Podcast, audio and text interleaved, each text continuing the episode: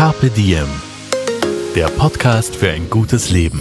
Daniela Zeller und Holger Potje. Jede Woche abwechselnd im Gespräch mit inspirierenden Menschen. Welche Rolle spielt ein bewusster Lifestyle für Sie? Woraus schöpfen Sie Kraft?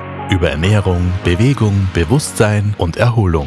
Wie finden Sie die richtige Balance im Leben? Woran sind Sie gescheitert? Und wie sind Sie wieder aufgestanden? Wie gelingt Ihnen das? Was für Sie persönlich ein gutes Leben ausmacht.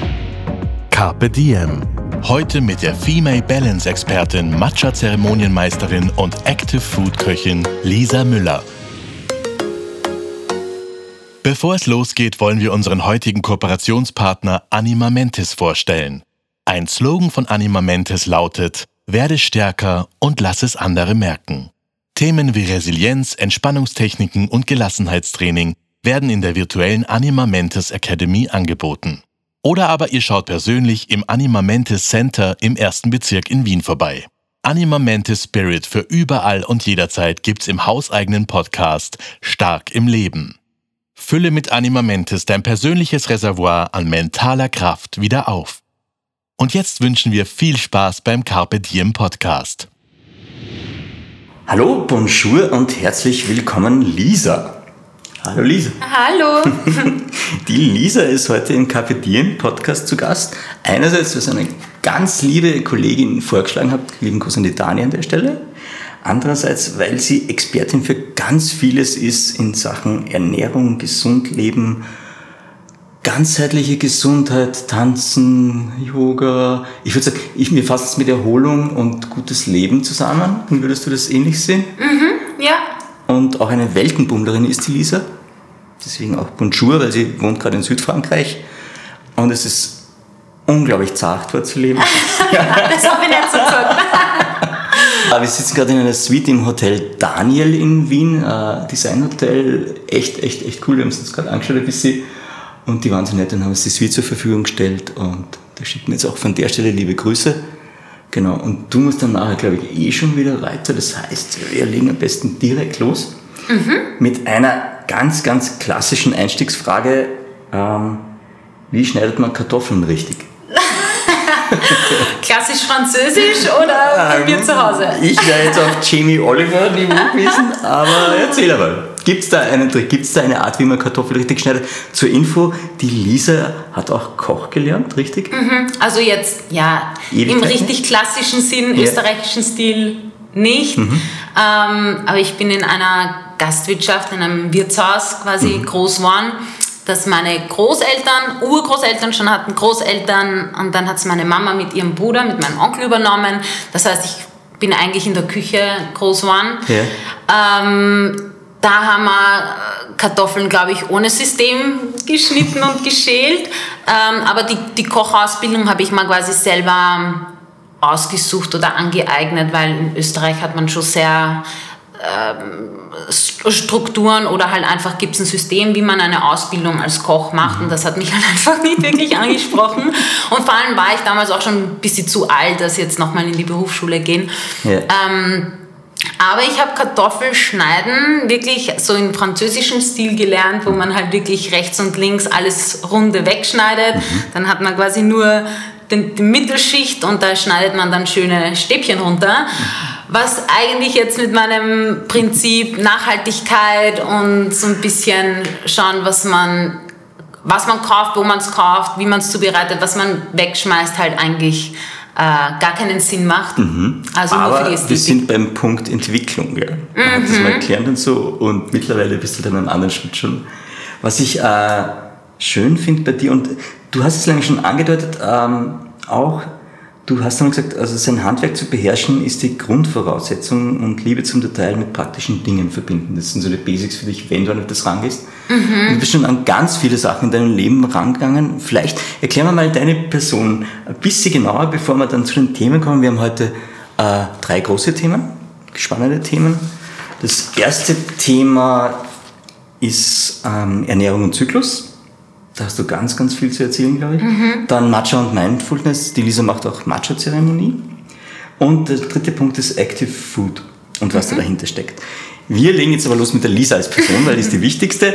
Und du hast schon gesagt, du bist in einem, ich glaube, einem kleinen Dorf in Niederösterreich groß Ja. geworden. Ja. Mhm. Und bist dann nach der Schule gleich zehn Jahre lang gereist. Stimmt das irgendwie so? Ja, ungefähr.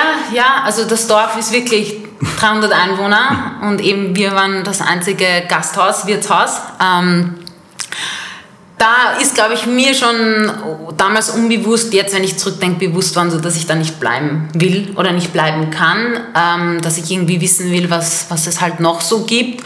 Und war dann nach der Schule, habe ich Musik studiert, weil ich schon sehr jung irgendwie mit Klavier und Querflöte angefangen habe, habe dann Jazz, Gesang und Klavier äh, studiert, drei Jahre und habe dann aber auch während der Ausbildung so gemerkt, so, das ist auch nicht unbedingt meins, also die Musik an sich schon, aber ich glaube, das Konzept von Ausbildung und, und ich hätte halt von allem irgendwie mehr gebraucht, mehr Inspiration, mehr Förderung, Forderung. Ähm, da war ich, glaube ich, immer sehr hungrig, was das betrifft und habe dann die, ähm, das Musikstudium abgebrochen, habe dann zum Tanzen angefangen, auch eine Ausbildung da in Wien, habe dann da eigentlich viel mehr Leidenschaft auch fürs Leben und ich glaube auch schon für Gesundheit, so ganzheitliche mhm. Gesundheit irgendwie ähm, empfunden, obwohl ich es damals wahrscheinlich nicht als Gesundheit definiert hätte. Ja. Halt einfach, wie geht es mir, wie drücke ich mich über Tanz aus, was esse ich danach, wie schlafe ich. Das resoniert halt alles auch als Tänzer. Aber es, es war jetzt Tanz so ganz logisch von der Entwicklung her, weil Musik, okay, das ist ein Ding,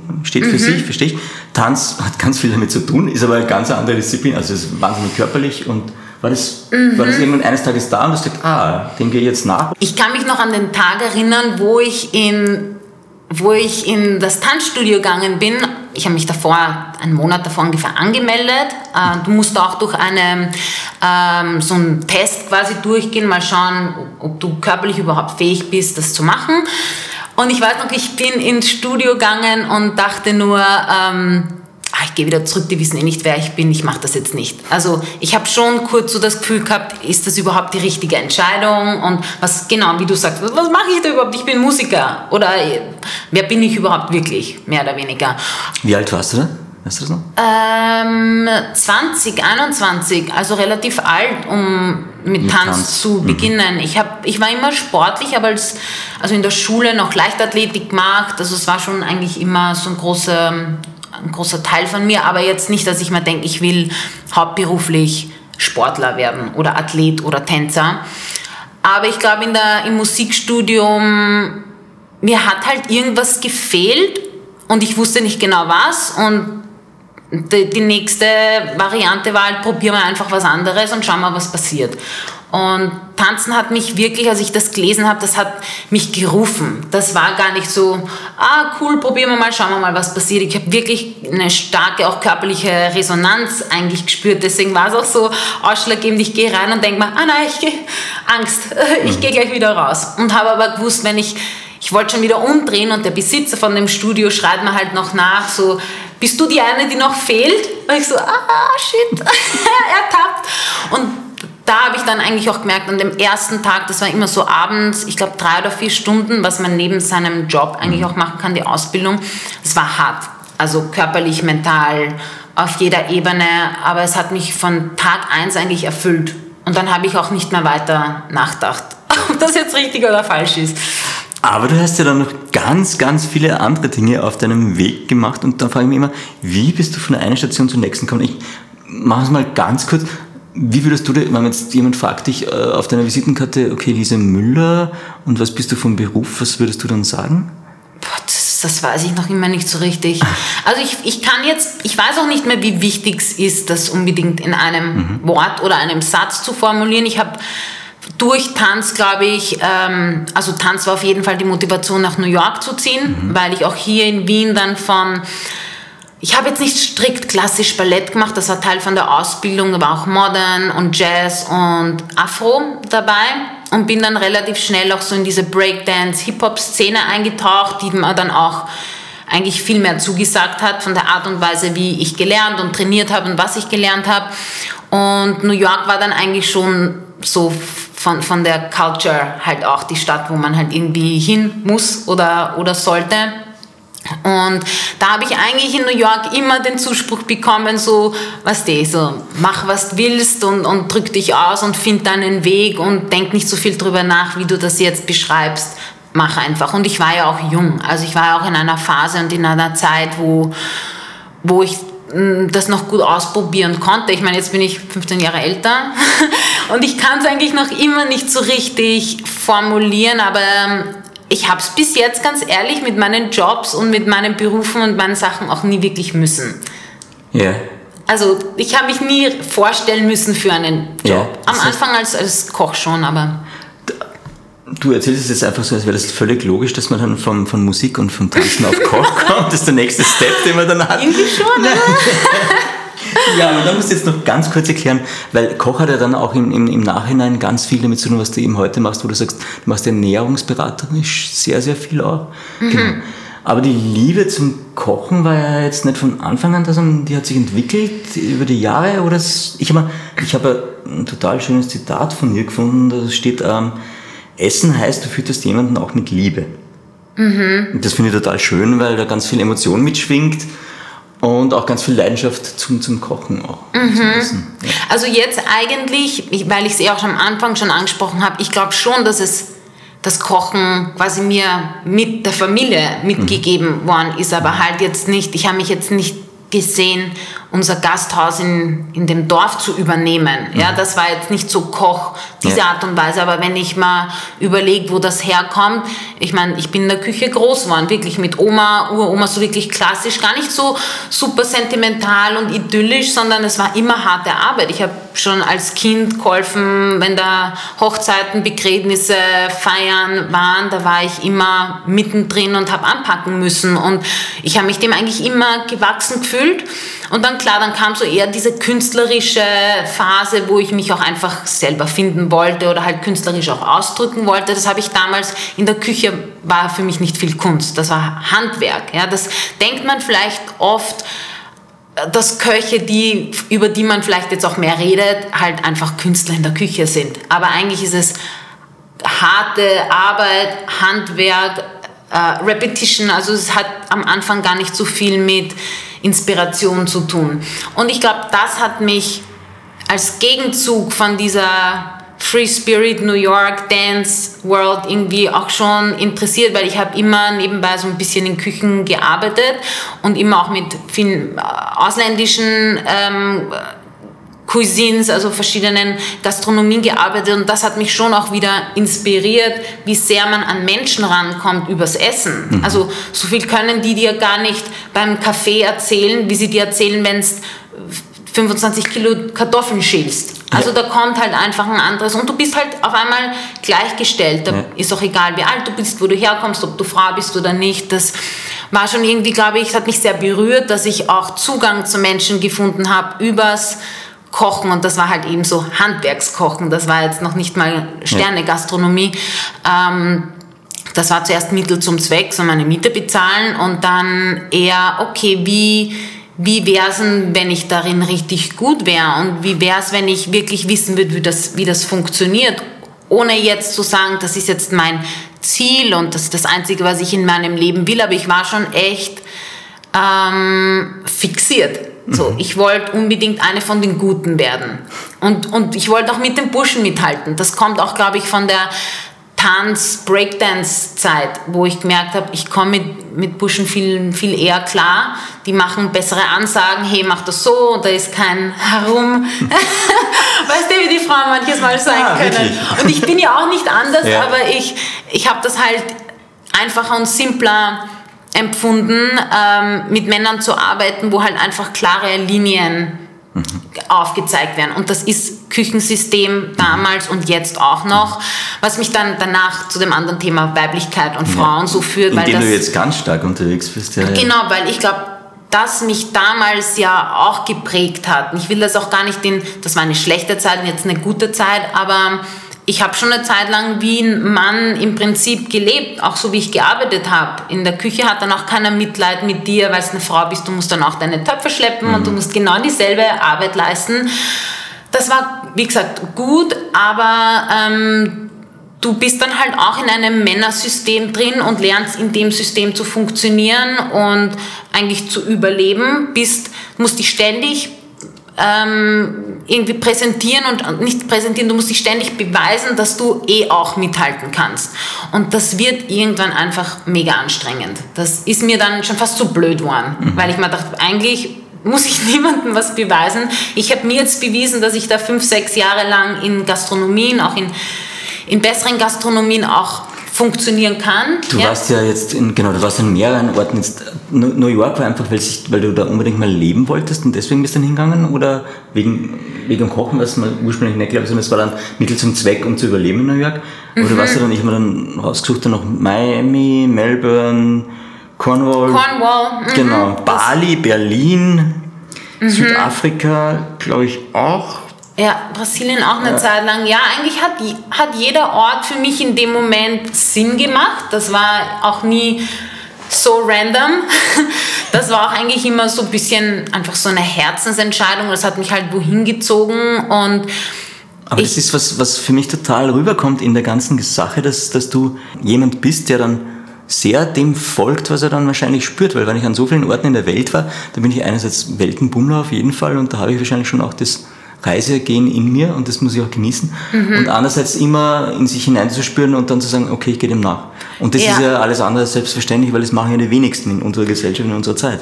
Ja, ich glaube jetzt auch eben rückblickend und jetzt hast, war ich eh gerade mit meiner Mama auf einem Café, wo man nochmal reflektiert mhm. und ich merke, also es kommt schon auch von meinen Eltern. Ich okay. war ja nicht mal das war ja nicht mal rebellisch von mir, da jetzt um die Welt reisen zu wollen. Ich habe Gott sei Dank von meinen Eltern, also wie gesagt, ich, in einer Gastwirtschaft bist eigentlich auch gesegnet und geflucht. Also bist dein eigener Boss, aber du arbeitest halt teilweise auch sieben Tage die Woche. Mhm. Also das sieht man ja auch oft nicht. Aber man kann zusperren, aufsperren im Prinzip, wann man will.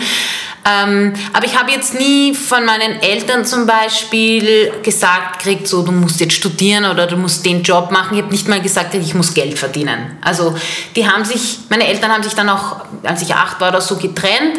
Aber mein Vater hat auch schon früh seine eigene Baufirma gehabt und ich habe jetzt nie das so unbewusst doch vermittelt bekommen, man muss sich nach jemand anderen richten. Man muss irgendjemand fragen, ob man in Urlaub fahren darf oder man jetzt reflektiere ich, weil ich natürlich weiß, da gibt es eine also normale Welt, was auch immer das ist. Es gibt schon, so wie die meisten leben, auch jetzt mein Freund und auch in, der, in dem System, wo ich ja auch Teil davon bin, das habe ich nie erlebt. Das habe ich nie äh, zu spüren bekommen, dass ich von irgendwas ausbrechen muss. Von daher war es für mich so natürlich, einfach dem nachzugehen, was ich spüre. Und finanziell gesehen auch haben mich meine Eltern eigentlich bewusst nie unterstützt finanziell. Erstens war es auch das Geld jetzt nicht da, zu sagen, ich kaufe jetzt ein Ticket nach New York, das war auch früher noch um einiges mhm. teurer. Ich habe immer quasi selber mein Geld verdient und daher konnte mir auch niemand so wirklich sagen, was ich machen darf und was nicht. Aber es ist so, das Schöne daran ist die Selbstverständlichkeit, mit dem hinzugehen und zu sagen, okay, jetzt muss ich mein Geld verdienen und dann komme ich über die Runden. Und, aber wenn wir jetzt nicht zur Frage stellen, geht das überhaupt oder, oder wie geht das, wie könnte ich das machen, sondern einfach ins Tun kommen, einfach mhm. hingehen und machen. Und das dürft, also es scheint mir bei dir ganz, ganz stark auch in deiner Vita wieder rauszukommen, dass du einfach eine Person bist, die das einfach immer so gemacht hat. Ja? Also, mhm. Und eh so Se Segen und Fluch manches Mal, weil man ja. oft, du lebst halt dann auch so in, in der Welt, wo alles möglich ist, okay. bis halt irgendwann mal was nicht möglich ist und dann, ja. dann fängt man halt natürlich auch sein eigenes System zum Hinterfragen an und immer nur als Freelancer rumding, das ist cool. Also ich, wie gesagt, ich kenne es nicht anders. Ich war als Koch halt ein paar Mal immer irgendwie so saisonmäßig angestellt, wo du halt dein Gehalt kriegst, aber ja auch nicht viel, mhm. egal welche Position du hast. Ähm, auf jeden Fall das Intuitive oder ähm, man, man, man nimmt irgendwie was wahr und denkt sich, das würde mir jetzt was helfen, in, in, in New York zu leben. Das hat schon alles Sinn gemacht. Das war nicht nur so ein Traum, Vorstellung. Ich habe mir gedacht, ich, probiere es und im schlimmsten Fall komme ich halt wieder zurück. Also wenn es nicht funktioniert, habe ich jetzt auch nicht versagt. Dann hat es halt nicht gepasst oder war ich nicht bereit oder die Stadt war nicht bereit für mich oder wie auch immer. Und lustigerweise mit dem Ansatz bin ich halt immer relativ weit gekommen, weil halt gar nicht wirklich Ehrgeiz dahinter war, das jetzt zu schaffen, da in New York was zu schaffen. Ich war eigentlich wirklich sehr dankbar und habe eigentlich hat fast New York mich so ein bisschen ausgewählt als ich jetzt die Stadt, weil ich wirklich mich darin verliebt habe und auch mich darin wieder gefunden habe, ähm, weil man halt sein kann, wer man gerade will und, und sich verändern darf und ähm, ja auch seinem Kopf einfach mal ganz viele Möglichkeiten erlauben darf. Das, das hat mir eigentlich schon gereicht so von der Stadt. Gibt es so eine essentielle Lektion, also die wichtigste Lektion, die du bis jetzt gel gelernt hast in deinem Leben, wenn du zurückblickst? Oder also ganz ein essentieller Punkt, wo du sagst, ich bin mit dem immer gut gefahren, das war gut? Mm, ja, das habe ich jetzt vor allem, weil ich mich gerade vorher bei dir beschwert habe, dass ich jetzt sechs Monate am Meer festgesessen bin. Das fand im Vorgespräch statt und nicht auf diesem Podcast. Schön. Genau, ja, das... Ähm, ich beschwere mich gar nicht, aber was ich eigentlich immer gelernt habe und was ich jetzt wieder in, in einer Stadt erlebe, ist äh, so ein bisschen so Karma, mhm. so was du rausgibst, kommt zurück. Und wenn man gerade auch in einer neuen Stadt ist und du niemanden kennst und du auch nicht die Sprache sprichst und es eigentlich keinen Grund gibt, mir was Gutes zu tun, weil ich habe auch noch nichts für irgendwem gemacht, ähm, ja, Menschenfreundlichkeit, offen sein, ähm, was zulassen, darauf vertrauen, dass das Menschen gut sind. Ja, das ist vielleicht so ein bisschen naiv irgendwie, aber das braucht man auch so ein bisschen. So auf der einen Seite eine brutale Ehrlichkeit, wie die Welt ist und dann auch wieder aber ich glaube, dass wir schon die richtigen Leute über den Weg laufen. Und ich war eben vor ein paar Tagen dann in Bordeaux, das erste Mal seit langem in einer Stadt. Mhm. Und da ist mir genau diese, weiß nicht, ob es eine Philosophie ist, aber mir gedacht, so, man kann so gut in einem Job sein und man kann bekannt sein und man kann auch irgendwie sein Geld verdienen, aber wenn man nicht gut zu Menschen ist in so täglichen Situationen, dann kommt man nicht weit. Mhm. Also dann gibt es so viele kleine Situationen, im falschen Zug einsteigen, aber irgendjemand schaut da über die Schulter und sagt, äh, dein Ticket ist aber für den Zug. Weißt du, wenn da sowas passiert, merkst, okay, das, das hätte auch in die Hose gehen mhm. können. Und ich glaube, das ist schon Menschlichkeit oder Freude daran zu haben, Menschen zu treffen und kennenzulernen. Cool. Alles, ja. ja. Aber das passt dir eh voll gut. Ja, ja, das passt schon. Wie kam es aber dann dazu, dass du dich mit äh, Ernährungsseite oder ernährungswissenschaftlichen Seiten eher beschäftigt hast oder Ernährungsberatung gemacht hast? Weil dieser Punkt ist jetzt total fein, wenn man zuerst Koch lernt und du hast dann wirklich auf verschiedensten Ebenen gekocht mhm. und gekünstelt. Mhm. Und, äh, aber dann ist ja der nächste Schritt, das zu sagen, okay, mit, mit, mit was arbeite ich da eigentlich und was ist gut für mich oder nicht? Was, Wann, mhm. wann ging die Entwicklung los und warum?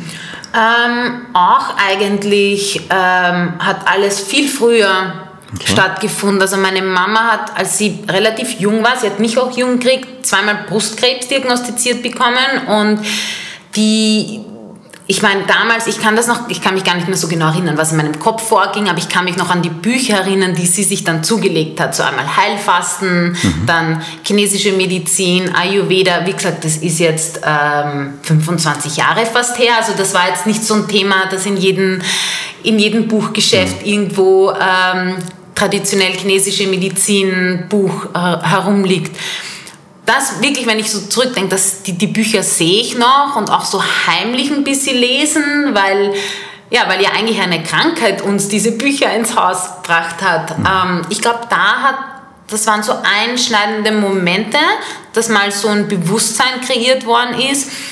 Dann hat meine Mama auf jeden Fall in der Heilungsphase halt auch eben angefangen, eine Mehlmühle zu kaufen und mit Honig zu backen, weil es so ein bisschen Öko-Hippie, wir waren schon die. Vor allem in dem Dorf, in dem einzigen Wirtshaus fängt dann die Tochter an, irgendwie äh, Dinkelbrot zu backen. Also das war sicher schön. auch. Ja, ja, ja, eh, jetzt bin ich ja auch super stolz und, und, und froh drüber.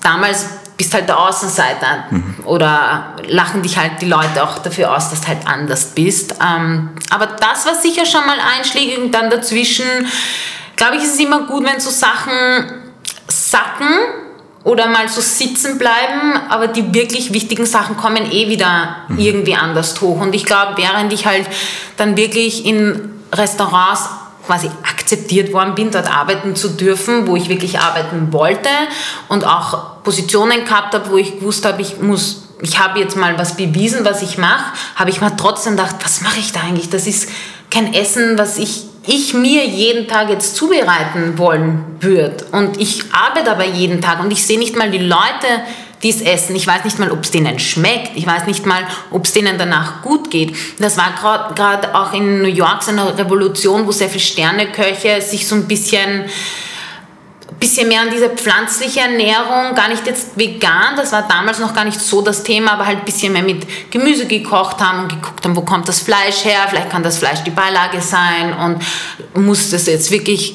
raffinierter Zucker sein oder kann man anders, also das war eher so ein Movement, das mich sicher auch so in, in New York in der Gastronomie ähm, inspiriert hat, mehr als beeinflusst, glaube ich, am Anfang war es eher so, ah cool, da, da passiert ja auch irgendwas bis ich dann wirklich so Real Talk mit mir, also was machst du da eigentlich? Genügt dir das jetzt, in tollen Küchen zu arbeiten, wo dich kein Mensch kennt, du niemanden kennst, du niemanden siehst? Das war mir dann irgendwie einfach nicht mehr genug und ich habe gewusst, ich will eher, ohne jetzt so eben auf dieses, ich will jetzt nur Öko, Vollkorn, äh, Risotto kochen, ähm, ich muss natürlich mich weiterentwickeln, aber ich will eigentlich Essen für Leute machen, das denen gut tut. So, so simpel, wie es angefangen hat.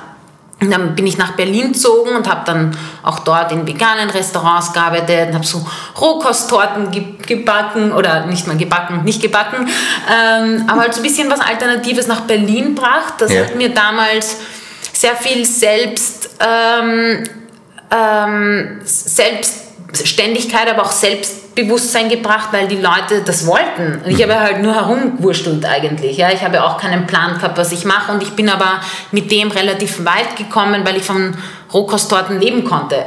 Im Prinzip. Na, ich glaube auch, das klingt nach, äh, nach Gespür für, für Zeitgeist und, und, und was, was gerade kommt oder mhm. kommen ist. Also so Trends auch fühlen und dann darüber nachdenken und die dann auch gleich umsetzen, das ist schon Talent, würde ich auch sagen. Und das hat sich richtig auch für mich angefühlt. Mhm. Das war so eine neue Welt. Ich habe gemerkt, das, das tut mir gut. Ich habe als Tänzer natürlich auch immer mit Essen, du reflektierst, tut mir das jetzt gut oder nicht, jetzt mhm. gar nicht so im Detail wie ich es jetzt mache, weil ich jetzt das Verständnis dafür habe, aber intuitiv war ich schon interessiert, ja, was ist dann jetzt gut für mich? Und wenn ich so esse wie alle anderen, geht es mir aber nicht gut. Ich habe als Kind auch immer irgendwie Ausschlag gehabt und habe keine Seifen vertragen, also ich war eh schon immer so ein bisschen sensibel. Und so hat sich das, glaube ich, auch entwickelt. Und bis zu dem Punkt, was, glaube ich, so das nächste größere einschneidende Erlebnis war, dass ich dann mit Adidas gemeinsam in der Runbase die Lab Kitchen ähm, gegründet habe. Ähm, das war auch zuerst eher mehr ein Konzept. Ich war nicht geplant dafür, das Restaurant zu, zu leiten, sondern eher mehr. ich, also du bist einfach ins, ins, kalte Wasser geschmissen worden, oh. mehr oder weniger, oder? Ich bin auch gesprungen. Ja, du bist ja. auch freiwillig. Du bist aber auch der Typ, der dann freiwillig springt, muss man sagen. Dann ja. rein. Mhm. Man ja. hat es jetzt nicht, dass es dann einfach durchzogen und zu tarnen, als würdest du das wissen, auch wenn du manche Dinge vielleicht nicht weißt und einfach gesagt, wir machen das jetzt, oder? Ja, mir war schon bewusst, dass ich es nicht wirklich weiß. Also es war gar nicht so blauäugig, ich mhm. krieg das schon hin. Ich habe schon eigentlich, weil ich in so vielen Restaurants gearbeitet mhm. habe und auch Teil von Eröffnungen von neuen Konzepten war, in, in Berlin und auch in New York, ähm, wusste ich schon, was da dran hängt. Also dass man das erstens alleine nicht kann und schafft und dass es ein gutes Team braucht, dass das lang dauert. Das war mir alles klar, dass das eigentlich nicht so das Richtige wäre, aber ich habe keine Ahnung, drei, vier Monate an der Präsentation gearbeitet, ähm, eben mit einem Freund, der auch das, das Projekt organisiert und gepitcht hat und du lebst halt dann in dieses Konzept rein. Also du, du stellst dir dann schon deine Kunden vor, denen du das Essen gibst und denen es gut danach geht. Du bist ja dann wirklich, das ist dann so dein, deine Idealvorstellung, was du gar nicht nur für dich willst, sondern was du eigentlich auch deiner Community weitergeben willst. Und vor allem halt auch immer Sportler. Das war ja auch nochmal das Spannende, dass ich jetzt nicht nur ein Café aufmache, sondern dass ich Essen für Athleten, teilweise Pro Athletes oder die, die wirklich fünfmal die Woche laufen oder die, die neu dazukommen, aber Leute, die schon mal die Entscheidung getroffen haben, ich will was spüren. Ich will mich spüren über Bewegung, vielleicht auch über nur Meditation oder über Essen. Und dann war man an dem Punkt, wo ich das Konzept eigentlich mit einem Gastronom umsetzen hätte können, wo ich wirklich meine Position gehabt hätte. Nur der Gastronom hat da halt dahinter eher mehr Zahlen gesehen, also Geld, Umsatz, als jetzt die Message dahinter. Und dann habe ich wirklich zwei Möglichkeiten gehabt, zu sagen, okay, ich gebe halt das Konzept jetzt ab und also die Fingers crossed, dass die jetzt irgendwie das dann doch irgendwie verstehen. Ähm, oder ich mache das selber. Und ja, so viel habe ich da nicht mehr drüber nachgedacht. Ähm, ich wollte sicher auch irgendwie wissen, äh, aber es ist halt jetzt im Nachhinein alles halt viel zu schnell gegangen. Ich habe daraus auch gelernt, dass man immer stoppen muss, immer alle, als Frau glaube ich auch immer die Männer so ein bisschen stoppen muss, wenn in, in den Köpfen und auch am Papier macht alles relativ schnell Sinn, aber dem Ganzen auch ein Leben zu geben und dem das Ganze auch zu leben, das braucht Zeit. Und ich glaube, mit mehr Zeit hätte hätte sich das auch anders entwickelt. Das war halt alles schnell und hat ja auch in der Zeit war ja super. Also ich bereue auch überhaupt nichts, mhm. aber war eine, ja, war eine krasse Lernerfahrung. Ja, also mhm. Riesen-Challenge, mit der du dann aber auch wieder gewachsen bist auf, auf das, was dann praktisch nachher gekommen ist. Also mhm. bist, wie ist es weitergegangen nach Berlin noch kurz? Du bist ähm, nachdem ich dann auch entschieden habe, ähm, dass das Restaurant oder das Konzept auch wieder aus meinen Händen zu geben, weil ich mich auch langfristig dann nicht mehr nur, ich meine, wie gesagt, du bist dann Küchenchef und du machst Marketing und du machst Finanzen und du musst neue Events kreieren. Ich habe neben dem noch Jobs gemacht, ja, mhm. also nochmal irgendwie beraten, also das geht einfach nicht. Ja, das musste ich, glaube ich, auch so spüren, dass es nicht geht und hätte dann entweder nochmal neu in Berlin, weil es war ja dann schon fast ein bisschen meine, meine Heimat nach fünf, sechs Jahren, und da war es klar, so ich will eigentlich jetzt auch mal raus aus der Stadt. Also ich habe jetzt eh genug in Städten gelebt und, und weiß auch, was ich daran schätze, aber es war dann schon so Zeit, ich war auch wirklich, ich glaube nicht, dass ich jetzt komplett irgendwie Burnout hatte, aber ich weiß nicht mal, vielleicht habe ich fünf Jahre lang Burnout gehabt und mir war es nicht klar, aber ich war ausgebrannt auch. Und ich habe eigentlich immer gut auf mich geschaut. Also ich habe immer gut gegessen, immer gut geschlafen, eigentlich immer geschaut, so dass mir gut geht und da ging es mir einfach nicht mehr gut. Und das war dann schon so Alarm. Ähm, und die einzige Alternative, die ich gesehen habe, war wirklich so, mir eigentlich meinen Traum erfüllen, am Meer zu leben. Ich habe zwar nie viel gesurft, also ich wusste auch bis vor zwei Jahren nicht wirklich, was ich da eigentlich mache, aber ich habe schon gewusst, so die Surfkultur, auch in Bali und in Hawaii, und das waren schon immer so meine Leute, mit denen ich mich auch wirklich auf verschiedenen Ebenen verstanden habe. Und dann bin ich irgendwie an der Westküste in Frankreich gelandet und ein bisschen herumgependelt und meine Jobs halt nach wie vor in Wien und in Berlin gemacht. Und dann bin ich da irgendwie yeah. hängen geblieben. Damit schließt sich der Kreis. Und genau. wenn wir am Meer sind, und da sind wir dann auch bei Ebbe und Flut und beim mhm. Zyklus. Und Zyklus ist unser Stichwort auch mhm. für einen ganz, ganz wichtigen Punkt, der jetzt auch ganz, ganz oft Thema ist und total spannend ist. Und das ist eben wie, wie Ernährung Einfluss auf den weiblichen Zyklus nehmen kann. Mhm. Und da hast du dich ganz viel damit beschäftigt und ich glaube, also mir kannst du wahnsinnig viel zu erzählen. ich ja, ich hoffe, es hören genug Männer zu. das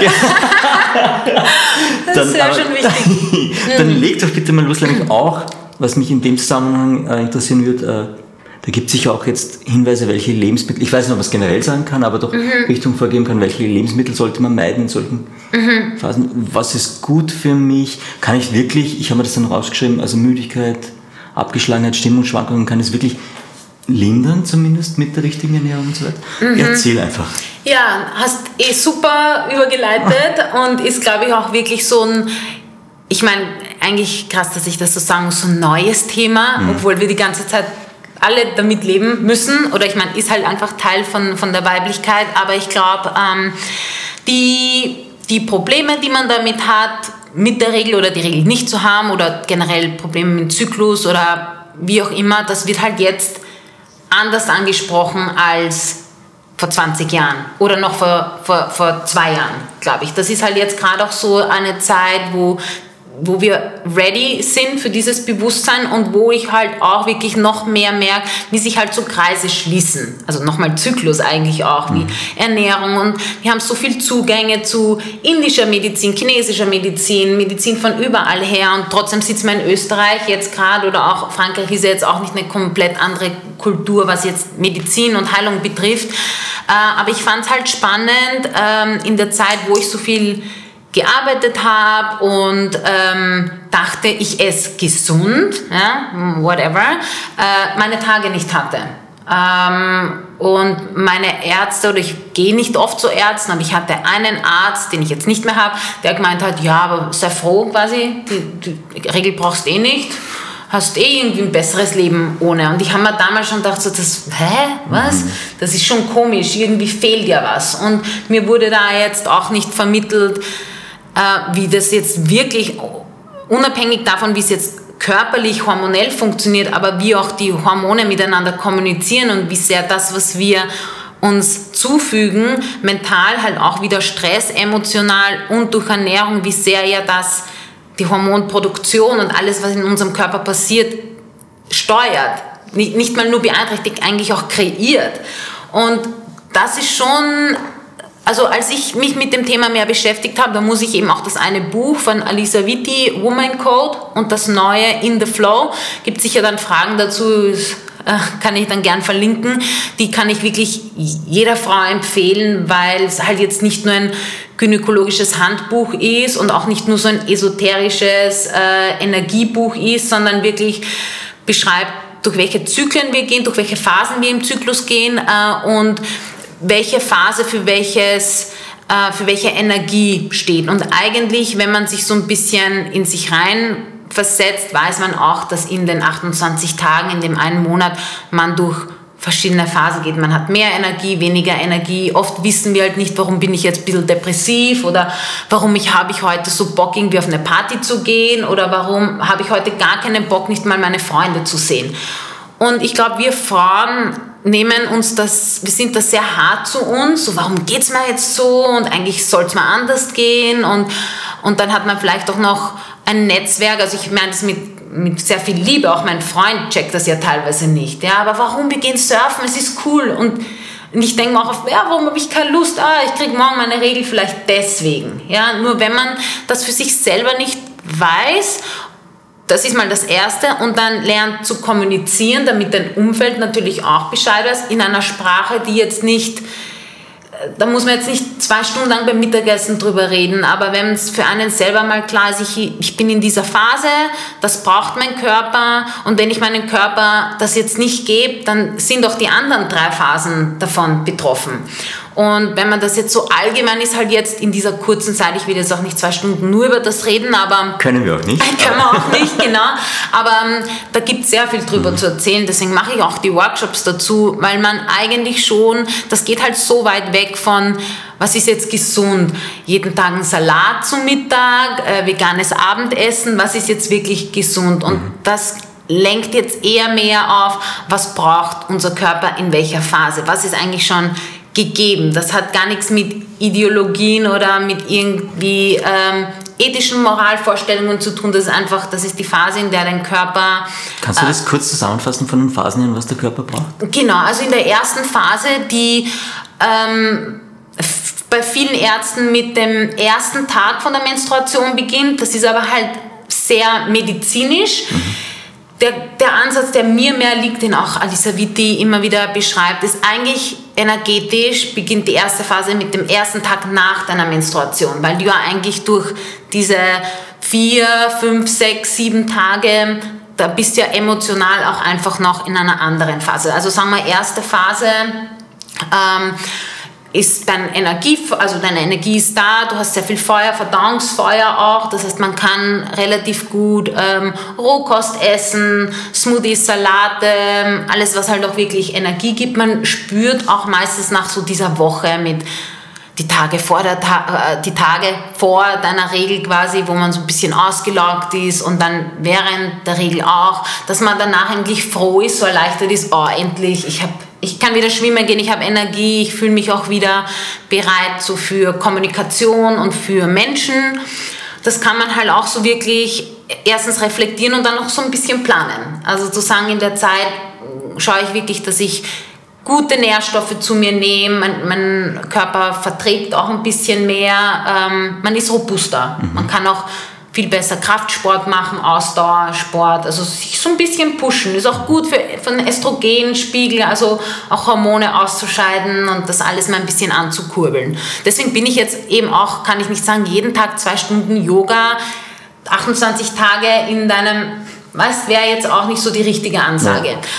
Also wenn man nach dem Zyklus geht, ist das der, die erste Phase, dann ist die Ovulation Phase, die ist dann auch nochmal drei, vier Tage, die dauert nicht lang. Das ist auch meistens nochmal so ein richtiger Peak, wo man Energie hat und wo man ja eigentlich halt auch am, da ist man halt fruchtbar und dann hat man halt auch energetisch, auch von der Ausstrahlung, Selbstbewusstsein als Frau. Das ist schon so eine super Zeit. Ähm, danach fängt es dann schön langsam ja an, äh, zweite, also dritte Phase eigentlich, zweite Hälfte wo man ein bisschen intuitiver auch gucken sollte, okay, vielleicht ähm, Smoothies wären dann zum Beispiel nicht mehr so gut, so alles roh, okay. pürierte Sachen, vielleicht eher mehr Suppen, was, was gedünstetes, ähm, was den Körper auch erleichtert, in die nächste Phase mhm. quasi umzuschwanken. Es gibt schon so ein paar ähm, Lebensmittel, ich halte mich ehrlich gesagt nicht so sehr an die Lebensmittel, eher so mehr, was macht man mit den Lebensmitteln? Esse ich die Karotte jetzt roh, mache ich einen Saft draus oder püriere ich es in einer Suppe. Mhm. So, so sehe ich das ein bisschen. Und als Frau, glaube ich, wenn man sich das ein bisschen reinversetzt, merkt man auch, ja, so in der zweiten Hälfte, wenn ich so ein bisschen runterkomme, will ich jetzt eigentlich auch nicht einen Salat essen, da esse ich dann lieber irgendwie eben was Warmes oder was Gekochtes, was Nahrhaftes, ähm, was auch ganz gut ist, was mit PMS oft verbunden ist, dass man so Heißhunger auf so Süßes hat, dem kann man entgegenwirken, wenn man in der zweiten Hälfte schon anfängt, äh, Wurzelgemüse zu essen, Kartoffel, Süßkartoffel, alles was von Natur aus schon süßlich ist. Damit stillt man halt eigentlich schon dann diesen Heißhunger. Aber halt auch wirklich mit wenn wenn man denkt, ja, ich esse eh jeden Tag Pommes, das wäre ja eigentlich eh super. Ja? also da ist schon eine andere Intention dahinter, die Kartoffel dann wirklich mit, mit Liebe zu bereiten und auch mit der Intention dahinter, ich mache das jetzt für meinen weiblichen Körper. Ich meine, das schon alleine ist eine komplett neue Art und Weise zu kochen oder zu essen oder sich Gedanken beim Einkaufen zu machen. Und ich finde es so super, weil es halt eigentlich keine Lebensmittel ausschließt und auch nicht sagt, du darfst nur so essen, wenn du im Prinzip ähm, da reinhörst, also ich würde mich weder als Veganer noch als Vegetarier bezeichnen, aber ich esse oft sechs Monate vegan und mir fällt es nicht auf. Weißt du, was ich meine? So, ich kann mit der Ernährung viel anfangen, aber in der Zeit, wo ich dann versucht habe, meine, meine Regel wieder zu bekommen, habe ich gemerkt, ich habe ab und zu wirklich Lust auf Fleisch, habe mir aber gedacht, ja, aber jetzt bist du eh schon so lange Veganer, jetzt fangst du nicht wieder an, irgendwie mhm. Fleisch zu essen. Weißt du, das ja. war dann mehr eine Kopfsache. Interessant. Und dem bin ich dann ein paar Mal nachgegangen ähm, und wirklich halt gutes Fleisch und ganz selten nur, aber wirklich, wenn ich nicht nur Lust, Gusta, geschmacklich drauf gehabt habe, sondern wenn ich wirklich gespürt habe, ich glaube, ich brauche das jetzt. Und da kann man lange drüber argumentieren, ob da, mhm. man das wirklich braucht. Ich bin dem nachgegangen und es hat für mich super funktioniert. Ähm, ist jetzt auch nicht eine geschriebene Sache, so ab jetzt musst halt einmal im Monat Fleisch essen, sonst gehst, sonst geht es dir nicht gut oder du, du, lebst nicht in Harmonie mit deinem Körper. Ich glaube, es geht eher darum, wieder diese in, Intuition und ein Gefühl für, was braucht mein Körper als Frau. Mhm. Weil wir ernähren und trainieren und schlafen oft nach einem System von, was einfach auch an Männern getestet worden ist. Das mhm. ist halt leider nach mhm. wie vor, dass viele Studien halt gar nicht so auf diesen Frauenzyklus eingehen, weil wir halt einfach komplexer sind, das so zu tracken. Das mhm. ist auch ganz klar von vielen, ich habe bei Studien auch mitgearbeitet, für die ist das einfach ihr seid zu kompliziert mit den ganzen Hormonabläufen. Wir brauchen viel mehr Zeit, das heißt viel mehr Geld, genau, viel mehr unterschiedliche Studienansätze. Männer, beziehungsweise wirklich Männer und Soldaten, nehmen die ja nach wie vor auch in der Army, mhm. sind die besten, besten. Äh, Leute, um eine Studie auszuführen, weil halt deren Leben so strukturiert ist. Ja. Und ein Mann hat ja 24-Stunden-Zyklus. Wir haben 28-Tage-Zyklus. Magst du den männlichen 24-Stunden-Zyklus uns auch erklären, Will? Ähm, ich meine, eigentlich so, wie wir gerade leben, mhm. so sind wir eigentlich an, an den männlichen Hormonzyklus angepasst. Ich, ich kann das jetzt auch nicht bis im Detail erklären. Ich habe das jetzt auch erst vor kurzem nochmal besser verstanden. So wann Testosteronspiegel morgens kommt man relativ schnell in die Gänge. Deswegen können Männer auch in der Früh gleich irgendwie auf leeren Magen trainieren oder nur schnell irgendwie einen Kaffee und haben eigentlich auch ähm, vom, vom Körper gegeben, die, die Ausdauer morgens halt einfach auf auf einer leeren Fläche was, was zu geben. Für eine Frau so lange zu fasten und dann auch noch zu trainieren, haut eigentlich ein Blutzuckerspiegel zusammen. Äh, das beeinflusst dann natürlich wieder die Östrogenproduktion. Also das hängt halt bei uns mehr zusammen, weil das System nicht auf einen Tag ausgelegt ist, sondern auf 28 Tage. Und dann halt eben auch, ähm, dann hat man seinen Peak und dann geht es am Abend auch wieder runter, wenn es halt... Ähm, abends wird quasi, auch vom Essen her, wann man was isst. Das ist halt eine alte Struktur, die ist auch jetzt nicht unbedingt schlecht. Wir als Frauen müssen uns ja auch dran halten, aber eigentlich ist es nicht dafür gemacht, dass wir nur in 24 Stunden Schritten denken. Ich müsste eigentlich in der Früh mal schon denken, was mache ich heute, was in drei Wochen meine Periode, meinen Zyklus, meine Menstruation beeinflusst oder Ovulation. Also das, das geht nicht nur von heute auf morgen. Und Männer können das halt auch hormonell besser abschließen, äh, aber halt auch emotional geht man durch verschiedene Phasen durch, so ich habe mein Ding, ich habe geleistet, ich, ich arbeite auch bis ich quasi umfall, jetzt so im, wenn man es jetzt übertrieben ausdrückt, und dann fährst halt wieder runter, gehst ins Bett, gehst schlafen und so geht es halt weiter. Und bei uns Frauen da spielen halt mehr Sachen. Wir sind, mit. einfach, wir sind einfacher gestrickt. Ja, ist, ja, ja kann man auch, glaube ich, so sagen. Aber wenn ich jetzt äh, mehr genau zu dem Thema wissen will, wenn ich mich mehr damit beschäftigen will, wo finde ich da mehr dazu oder was kann ich machen? Das gibt es im Workshop, glaube ich, auch. Genau, also ich habe jetzt auch jetzt in dieser Corona-Zeit eigentlich gemerkt, so wenn man eh nicht irgendwo körperlich anwesend sein kann, die Themen sind ja trotzdem da. Also wir gehen ja weiterhin durch unsere Phasen durch und ich habe dann online alle zwei Wochen ähm, mehr eine Plattform geboten, als jetzt nur Lektüren da als Lehrer zu geben, weil wie gesagt, ich gebe ja auch nur das weiter, was mir geholfen hat, was meine Erfahrungswerte mit Sportlern, Essen, ich als Sportler, also ich erzähle ja eigentlich auch nur das, was ich beobachtet habe und wo ich, ich bin halt für mich ein Versuchskaninchen und sage dann, hey, das hat bei mir funktioniert, muss jetzt bei dir nicht funktionieren, aber gewisse Schemen passen halt immer rein. Also ich habe ähm, eben den Workshop, den ich jetzt auch bald wieder in, in Real Life quasi ähm, Deutschland, Österreich hoffentlich auch anbietet. Ich wollte ähm, gerade fragen, man muss nicht nach Südfrankreich fahren, um den zu machen, sondern... Ich meine, könnte es auch kommen. das wäre eigentlich auch eine Überlegung wert, das mal da unten zu machen.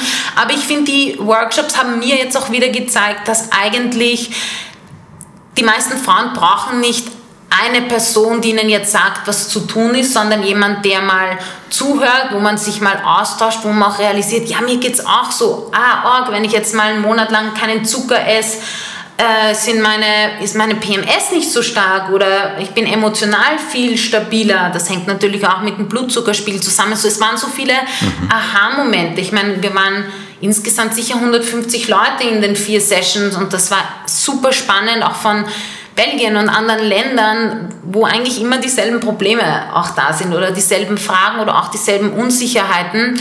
Und ich werde diesen Winter wahrscheinlich, weil ich halt auch in Südfrankreich festsitze, ziemlich sicher, ähm, und da jetzt nicht so viel zum, zum Tun gibt, ich glaube, mein nächstes E-Book wird dann auch eher das Thema sein und jetzt gar nicht nur eben auf die hormonellen Sachen eingehen, die hat man relativ schnell auch verstanden, was los ist, sondern was heißt das auch? Wie müssen wir lernen, mit uns zu reden? Und mhm. nicht zu sagen, hey, aber dein Freund geht auch um 6 Uhr in der Früh laufen, jetzt sei nicht so äh, faul, jetzt, was, so, so wie wir manches Mal, mhm. Männer reden sicher auch so mit sich selber, aber ich weiß, wir Frauen haben dann nochmal einen anderen Standard, was wir alles schaffen müssen, dann mit Familie und Kinder und blablabla. Äh, also ich glaube, das ist so ein Anliegen von mir, ähm, so ein bisschen die Konversation, wie wir mit uns Reden zu ändern, weil dann wird sich auch ändern, wie andere mit uns reden und wie wir reagieren auf unser Umfeld, auf unser Arbeitsumfeld, privates Umfeld. Äh, dann die zwei Bücher, die ich gerade erwähnt habe. Ähm, es gibt irgendwie viel, aber es gibt für mich gerade relativ wenig in einer Sprache, wie auch der Autor schreibt, wo man sich auch wirklich gehört fühlt. Mhm. Also wie gesagt, nicht nur Fachbücher, sondern es ist eine relativ neue also sie hat das auch für Cycle Thinking, sie hat das dann auch wirklich für sich als ähm, Trademark genommen. Wie isst man, trainiert man, verhält sich in diesen vier Phasen im Zyklus, damit man halt ein bisschen mehr in diese Harmonie reinkommt. Also da gibt es schon einiges, eben auch Videos und Podcasts, interessante dazu. Aber da muss man ein bisschen graben. Ja. Aber wir schreiben vielleicht ein paar Links zu uns auf der. Webseite noch dazu, da kannst du uns dann genau. helfen.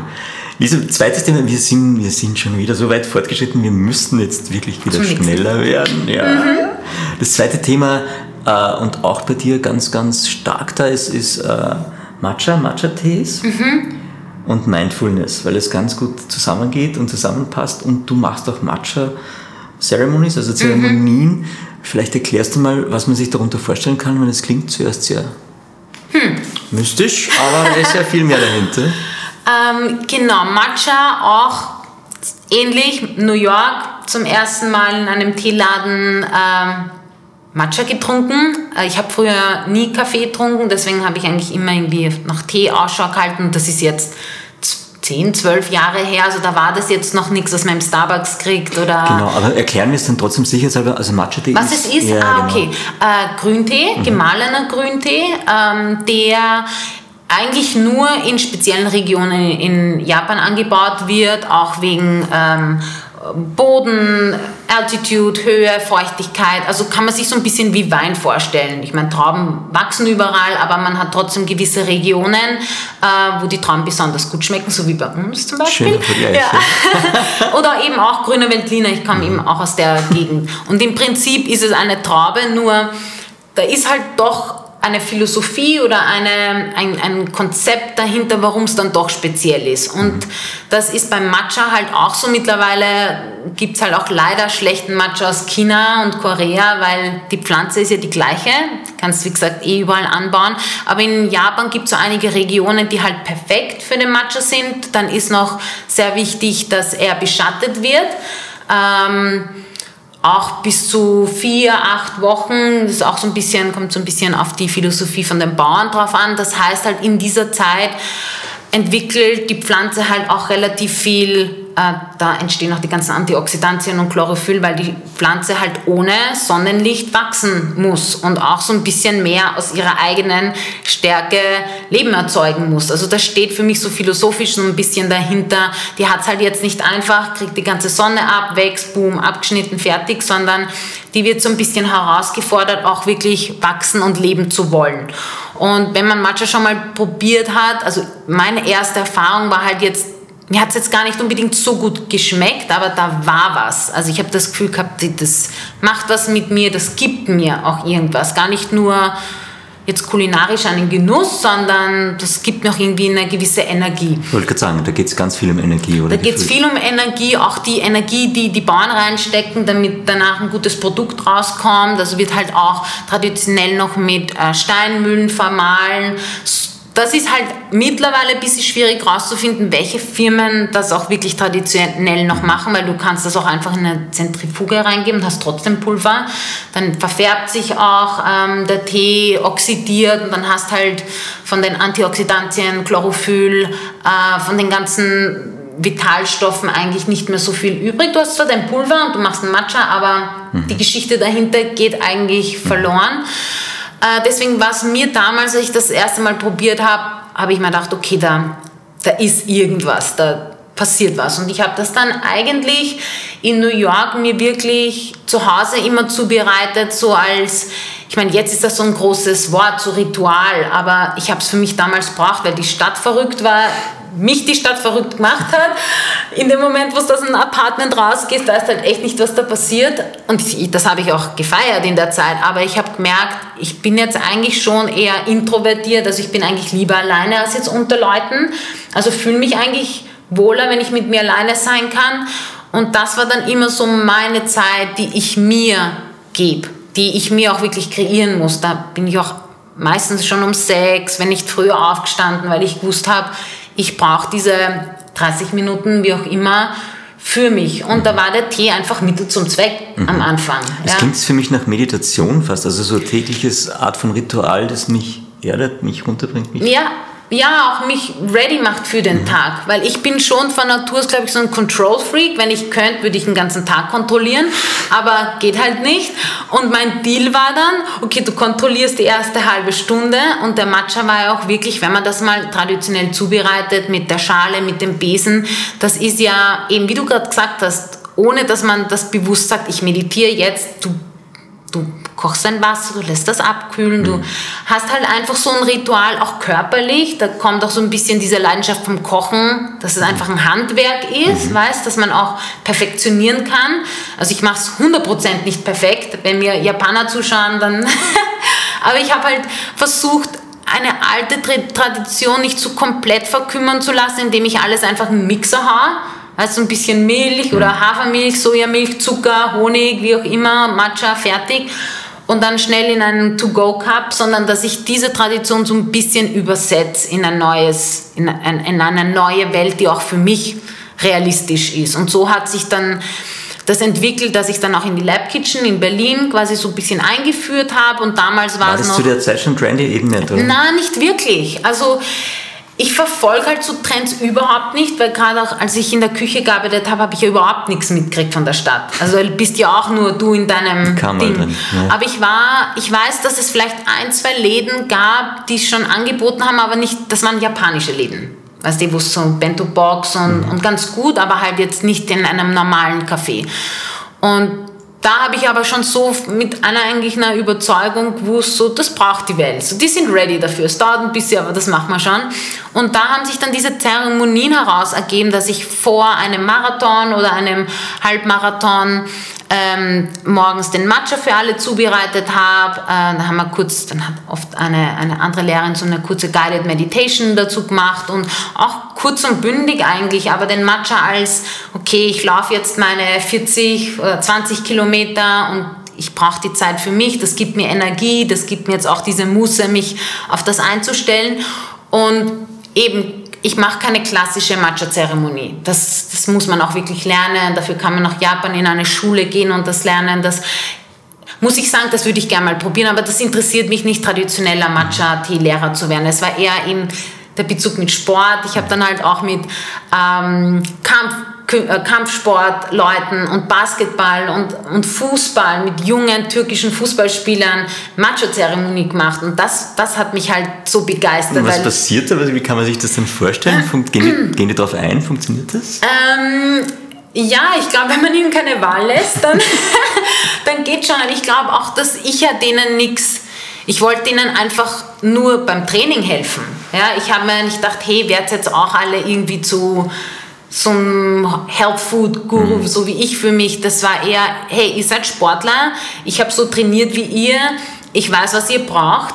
Und, oder ich glaube, dass euch das gut tun wird und in der Art von, wie wir das auch mit Adidas Gott sei Dank in der Zusammenarbeit geschafft haben, das an die jungen Leute heranzubringen, war das natürlich auch so, wow, cooles Ding irgendwie. Ja? Und ähm, die Zeremonie ist jetzt auch nicht crazy, irgendwie, da spricht man zwei Stunden lang nicht und hält sich an den Händen. So ist es ja auch nicht. Das ist wirklich sehr praktisch eigentlich. Aber es ist diese Zeit, wo man im Kreis sitzt, ich bereite den Matcha zu, ähm, dann erzähle ich meistens ein bisschen was drüber und dann kann man sich so ein bisschen vorstellen, wie es halt zu Hause auch ausschauen könnte. Dass man ja nicht in einen Tempel fahren muss für zwei mhm. Stunden in der Früh, um das Ritual zu sich nach Hause bringen kann. Das ist halt wichtig, dass dass man das in, in die Wohnung eigentlich bringt. Und deswegen habe ich dann jetzt auch in der Corona-Zeit äh, mit meinem Freund und Partner auch unsere eigene Matcha-Brand ähm, jetzt gelauncht. Das war eh schon immer so ein Wunsch oder so ein Traum, dass ich auch wirklich weiß, von welchen Bauern kommt das, wann wird das gemahlen, wo wird das angebaut. Ähm, das war dann jetzt, glaube ich, so mal schön ein Produkt zu haben, das hinter dem Ganzen auch nochmal steht dann habe ich eine Kooperation mit einer äh, Keramikkünstlerin in Berlin, mit der ich auch wirklich monatelang an der Form und Schale und Farbe gearbeitet habe. Und den, den Besen, also soll jetzt kein riesen Webshop werden, aber Matcha.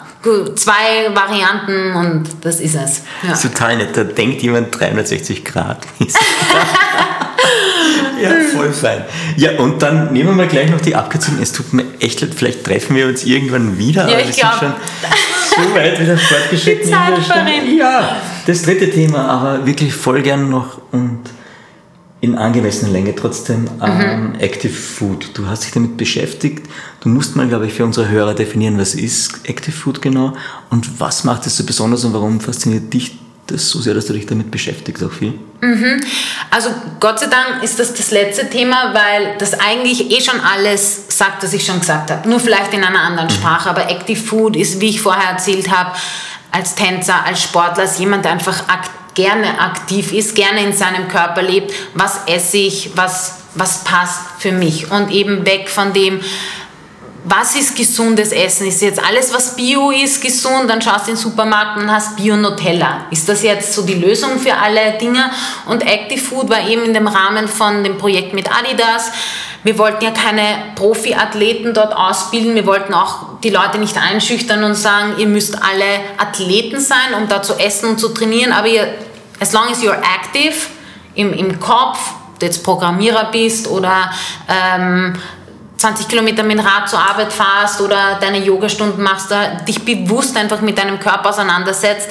Und Active Food war damals halt so das, das Konzept, Food that is still active, also jetzt nicht lange verkocht und nicht frittiert, sondern wirklich verschiedene Art und Weisen zubereiten, roh, fermentiert, gebacken, geröstet. Ähm, das klingt jetzt kompliziert, aber so kann man sich, was die gibt es ja mal mittlerweile so Buddha Bowls. In einer Bowl hast halt ein gekochtes Getreide, äh, rohen Salat, geröstete Sachen. Also wirklich jede, jedes Element ist noch aktiv in der Hinsicht. Dann ist es für Menschen, die aktiv sind, die auch wirklich sagen, ich will mich nach dem Essen auch aktiv fühlen. Ich will eigentlich nach dem Mittagessen, ich habe so viel mit Berlin Startups, Mittagessen, Projekte gemacht, wo eigentlich das Feedback Gott sei Dank noch immer war, das Essen hat geschmeckt, aber viel wichtiger war so, wow, ich bin satt, aber ich bin nicht müde. Das war so voll, what?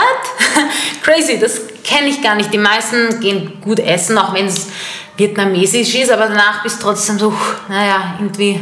Gibt es ja die goldene Regel mit den 80 Prozent? Habe ich das irgendwie richtig abgespeichert oder liege ich da jetzt falsch? Dass man so nach 80 Prozent aufhören soll zu essen, weil man eigentlich schon eh genug gegessen hat? Ja, das ist so eigentlich so ein bisschen ein äh, japanisches Konzept, Mhm. dass man halt, das hat auch viel mehr mit einem wie nehme ich meinen Körper wahr, Mhm. ist halt schwer zu sagen, wie weiß ich, dass 80 ist, wenn ich nicht weiß, wie 100 ist. Mhm. Äh, aber einfach auch zu essen mit einem mit einer Idee dahinter, dass ich ja meinem Körper Energie geben will und nicht über diesen Energieschub drüber hin essen will, was mich dann wieder müde macht. Also ich meine, ich kenne es nur zu gut, so auch in der Fa- Familie, wie ich groß geworden bin, die essen auch alle super gern, aber im Vergleich jetzt zu Frankreich, die essen gefühlt mehr, aber langsamer und länger und da hörst einfach nie, boah, jetzt könnte ich mich hinlegen. Das ist wirklich so faszinierend eigentlich, dass die Auch Kultur... nicht nach französischen Käse? Na, Na? Das, der kommt ja ganz zum Schluss, wenn eigentlich schon vier, äh, äh, vier Gänge vorbei sind. Na, ich glaube einfach wirklich, dass es, dass die auch, obwohl es so eine starke Kultur ist, auch mit dem Active Food jetzt, die noch einen Bezug zum Körper haben, wie will ich mich auch danach fühlen. Und die Franzosen, die lieben halt zu essen. Die essen fast nie nur, weil sie Hunger haben. Ja, sicher, die haben auch ihre ge gesetzten Zeiten, aber da ist ein anderes, da schwingt ein anderes Gefühl und Lebensgefühl auch dahinter. Und ich habe das Gefühl oft, wenn man sich so überfrisst, wo das Lebensgefühl ist ja danach eher Müdigkeit oder man will sich eigentlich auch gar nicht mehr bewegen. Und das war halt wichtig, dass das Essen in der Form, wie ich es zubereitet habe in der Küche und was ich vermitteln wollte, ist, nach dem Essen habt noch Energie, könnt zurück ins Office gehen und euch geht es trotzdem energetisch noch gut. Und das dritte war eben genau für aktive Leute aktives Essen und Essen, das dich halt anschließend noch aktiv macht. Halt auch mental. Da gibt's Da gibt es noch viel mehr zu erzählen. Aber wir, gut, müssen uns, wir müssen uns nochmal zusammensetzen, glaube ich. fertig, ja. ja. Aber das heißt, auch wenn ich da jetzt mehr dazu erfahren will, also man kann entweder wahrscheinlich über deine Website Sachen dazu finden, ganz bestimmt, oder... Genau, ich habe ein E-Book, das ist schon Active Food, äh, wo ich auch nochmal, wo ich es auch nochmal wirklich sehr ähm, gut erkläre, warum ich welche Rezepte so kreiert habe, dass man halt nicht jeden Tag nochmal zwei Stunden kocht, sondern dass man das in sein Leben integrieren kann. Und da ist wie gesagt auch nichts schlecht. Ich habe viele glutenfreie Sachen, aber es wird nichts ausgeschlossen, nur wenn man weiß, wofür man es benutzt und wann, dann gibt einem das, glaube ich, halt einfach auch ähm, ja, Vertrauen, dass man, dass man schon lernt, was gut für einen ist. Ja. Cool. Äh, wir machen jetzt ein Wrap-up mit ganz vielen kurzen Stichworten, die ich dahin schieße. Ähm, Hummingbird Cake. Uh, äh, habe ich zum ersten Mal in London in einem Café, wo ich gearbeitet habe, gegessen. Wow, okay. Wie wichtig ist Schokolade im Leben? Oh, super wichtig. Jeden, Ja. Tag, jeden Tag. Ja. Ja. ja, Von 75 Prozent bis 90 bis 100 Prozent. Ja, Schokolade ist ein nächstes Lieblingsthema. Ja. Ja, su super wichtig für Seele und für, ich glaube wirklich, dass es auch Medizin ist. Machen wir mal einen Podcast zum Thema Schokolade. Ja, gerne. Ähm, Watergate Bay Hotel. Mhm. Das war Cornwall. Ein Arbeitsplatz, den du sehr geschätzt hast. Ja, ja, mhm. das war, ich weiß nicht mehr das Jahr, aber das war ein Hotel oder ein Restaurant von Jamie Oliver, wo ich eigentlich arbeiten wollte. Das war das erste 15-Konzept, das er dort entwickelt hat. Ich war damals zu alt, um dort zu arbeiten, ähm, bin dann aber eben ins Watergate Bay Hotel, wo sein Koch das übernommen hat. Ja, das, das war so Schule für mich, Okay. taffe Schule. Okay. Welches Kraut wärst du im Kräuteruniversum? Salbe. Wieso? Das hat, das hat irgendwas mystisch. Das riecht immer so, wie man sich gerade fühlt, glaube ich. Okay. Ja. Was wärst du als Zahl? Sieben. Weil Glückszahl, heilige Zahl. Keine Ahnung, immer, hat mich immer schon Das war am verfolgt. siebten Geburtstag zufällig oder so dann? Ähm, Nein. na, mm, mm, Sand. eigentlich nicht. Ja. Okay. Was wärst du als Duft? Äh, Sandelholz. Okay. Emotional wahrscheinlich irgendwie getriggert mit etwas, aber was ist es Kindheitserinnerung? Ist es irgendwas? Ähm, na, das ist ein, ein Parfum von, mittlerweile eben gibt es einen Duft von Le Labo, äh, aber ich habe den zum ersten Mal in Maine in, ähm, in Amerika, da habe ich auch mal gearbeitet, da hat eine Frau das in einem Supermarkt getragen und ich bin ihr nachgelaufen und habe gefragt, was das für ein Duft ist und es war Sandelholz. Ach, cool.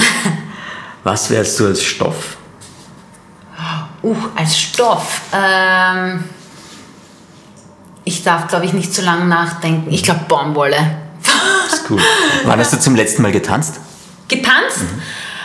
Ähm, vor ein paar Wochen zu Hause mit, ja, vor ein paar Wochen zu Hause zu einem französischen Reggae-Song. Okay. Jetzt haben wir dann noch die drei klassischen Fragen und dann bist du frei. Ähm, die eine ist die nach dem, äh, was ein gutes Leben für dich ausmacht, was das braucht. Natur, gutes Essen, Zeit, Freunde, Familie, ja, Ze- Zeit, um das alles überhaupt genießen zu können. Dann sind wir beim täglichen Ritual. Ich bin mir ziemlich sicher, du wirst dann sagen. Ja, Matcha. Also viel mehr mache ich eigentlich nicht jeden Tag so streng. Und das ist das Erste, was ich in der Früh mache. Ja, eigentlich meine Matcha-Zeremonie. Und, und Yoga ist auch etwas, was du täglich machst, oder ist es etwas, es jetzt gerade passt und für dich da ist? Na, ich trainiere jeden Tag, aber das schaut immer anders aus. Ich habe früher fast jeden Tag Yoga gemacht. Nein, das ist jetzt auch, wann ich es halt brauche oder wann es passt. Ja. Hast du irgendein Sprichwort oder ein Zitat, das dich schon länger begleitet im Leben? Ähm, ich meine, es gibt zwei Bücher, die zwei Zitate haben, die mich eigentlich bewegen, beschäftigen, aber eigentlich total, vielleicht sogar, sogar das Gegenteil voneinander sagen. Und eins war vom äh, Paulo Coelho, vom Alchemist.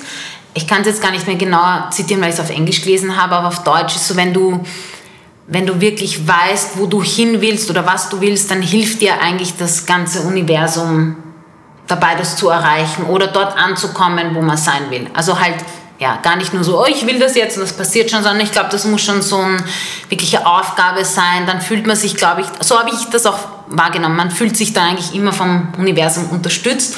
Und das andere ist von Zitata, und das ist irgendwie so ein langes, aber halt sehr philosophisch, und dass man eigentlich nicht ständig nach was suchen soll oder nicht ständig das, das Ziel einen treiben soll, sondern dass vielleicht das Finden der Weg ist und dass dann eigentlich eh auch alles zu einem kommt. Vielleicht nicht das, was man sich in den Kopf gesetzt hat, aber das, was man letztendlich auch braucht.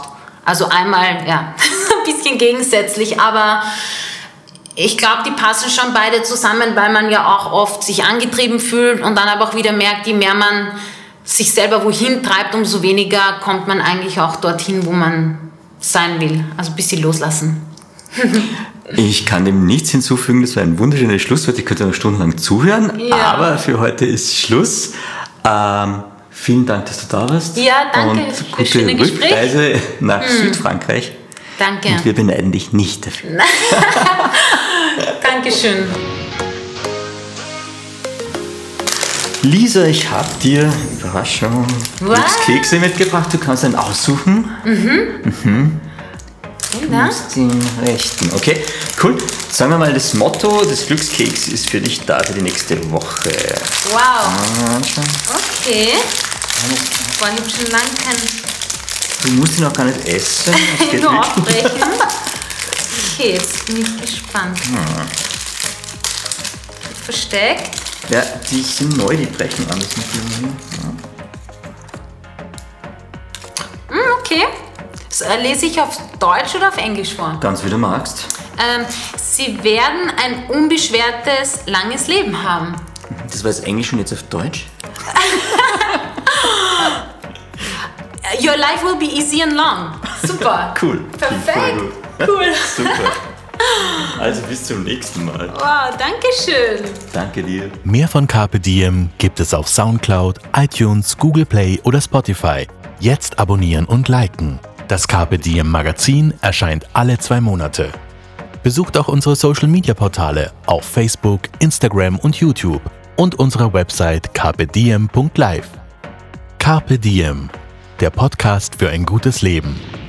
Wenn euch der Carpe Diem Podcast gefallen hat, dann schenkt ihm 5 Sterne bei Apple Podcasts. Wir freuen uns über eure Kommentare und sind jetzt auch direkt über podcast.carpediem.live erreichbar. Nächste Woche Daniela Zeller im Gespräch mit der ehemaligen ORF-Journalistin und begeisterten Brotbäckerin Barbara van Melle.